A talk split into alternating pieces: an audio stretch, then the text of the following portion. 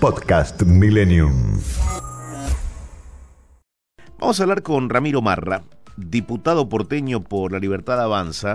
Eh, hemos hablado en algunas ocasiones eh, refiriéndonos a la economía, a, a cuáles son los grandes desafíos. Yo no sé si decirle el líder del movimiento antipiquete. ¿Qué tal, Ramiro? Buen día. Eduardo Bataglia te saluda. ¿Cómo estás, Eduardo? Muchas gracias por el llamado. Eh, te escucho, te escucho lejos, a ver. A ver, un piloto. A ver si que no sea con manos Acá libres. estoy. Ah, ¿Ahí ahí, estamos perfecto, ahí estamos perfecto. ¿Sos el presidente del movimiento antipiquete? Sí, todavía no lo tenemos institucionalmente eh, registrado, Mm. pero podemos decir que sí, soy el, el principal referente. Pero bueno, somos muchos los argentinos que, que estamos apoyando, ya lanzamos la plataforma y ya se empezaron a notar y estamos, estamos, estamos contentos porque al fin eh, hay un grupo de gente que está haciendo algo por, por esta situación.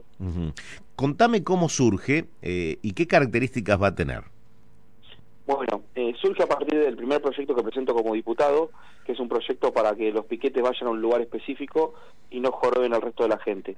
A partir de ahí se me empezó a contactar mucha gente por redes sociales porque estaban dispuestos a acompañar eh, Mm. un movimiento donde eh, se pare a esta gente.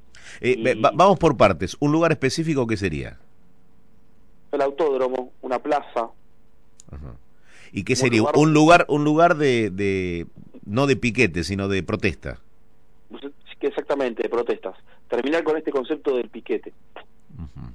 Y a partir de ahí, o sea, empecé a juntar gente y empezamos a, a- a armar el, el movimiento antipiquetero argentino, donde lo lanzamos esta semana de manera pública, donde ya tenemos más de 2.000 personas que se registraron en el sistema para ser parte, Mm. donde ya empezamos a mostrar en las redes sociales eh, diferentes, eh, eh, visibilizar estos piquetes y las cosas que pasan dentro de, de- de- de los piquetes. A ver, eh, ¿estás contra la protesta, estás contra el reclamo o, o contra la interrupción de, de, una vía como puede ser la 9 de julio?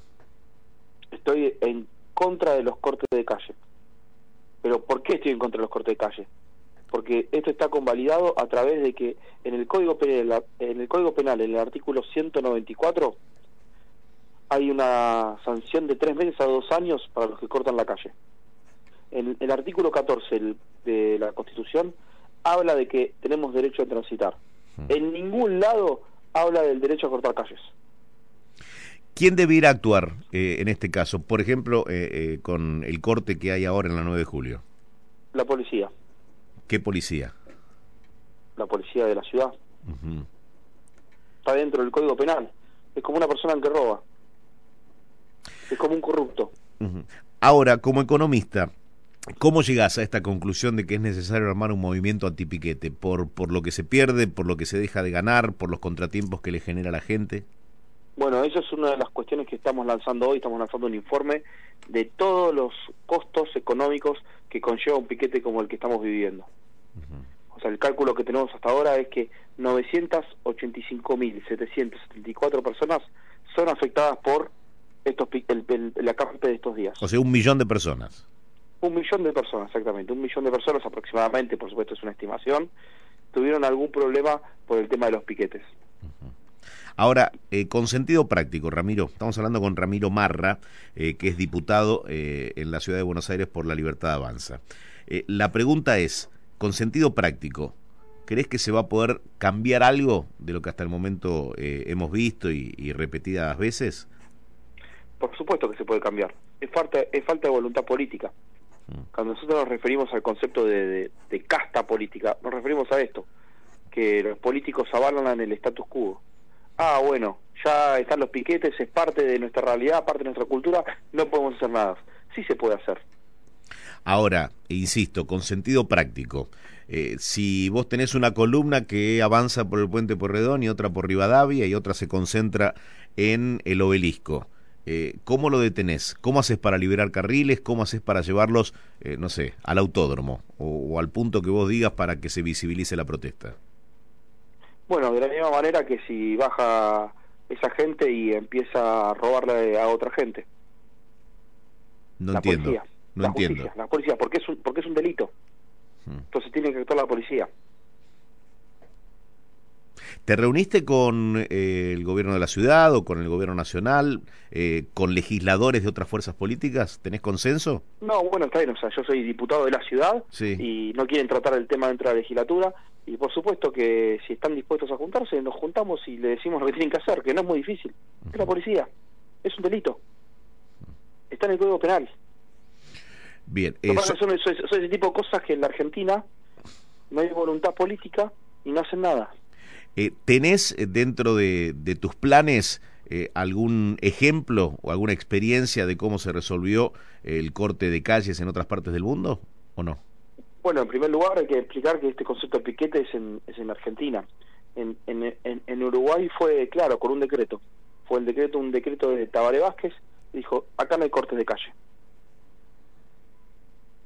O sea, bajando una directiva política, una, una política pública. Mm.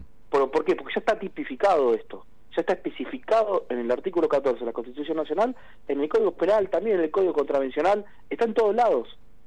El tema es que los políticos se quedan de brazos cruzados mm. y eh, terminan siendo terminan siendo los, movimientos piqueteros los quieren extorsionar y amenazar. Mm. ¿Y qué terminan siendo los políticos cómplices? Ramiro, la última. Eh, decías que un millón de personas resultan afectadas aproximadamente por cortes eh, o acampes como el que estamos viendo en la 9 de julio. Eh, ¿Dos mil personas integran hoy por hoy el movimiento antipiquete?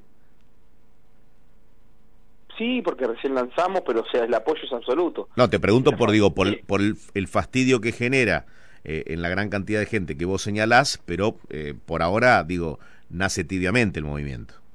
Bueno, está bien, es un movimiento que tiene dos días de vida, o sea, al revés, te diría que, o sea, no tenemos los medios ni, o sea, simplemente fue eh, por las redes sociales empezar a, publicar el, sitio web para que la gente se registre. ¿Y cómo es, ¿y cómo es en, redes sociales?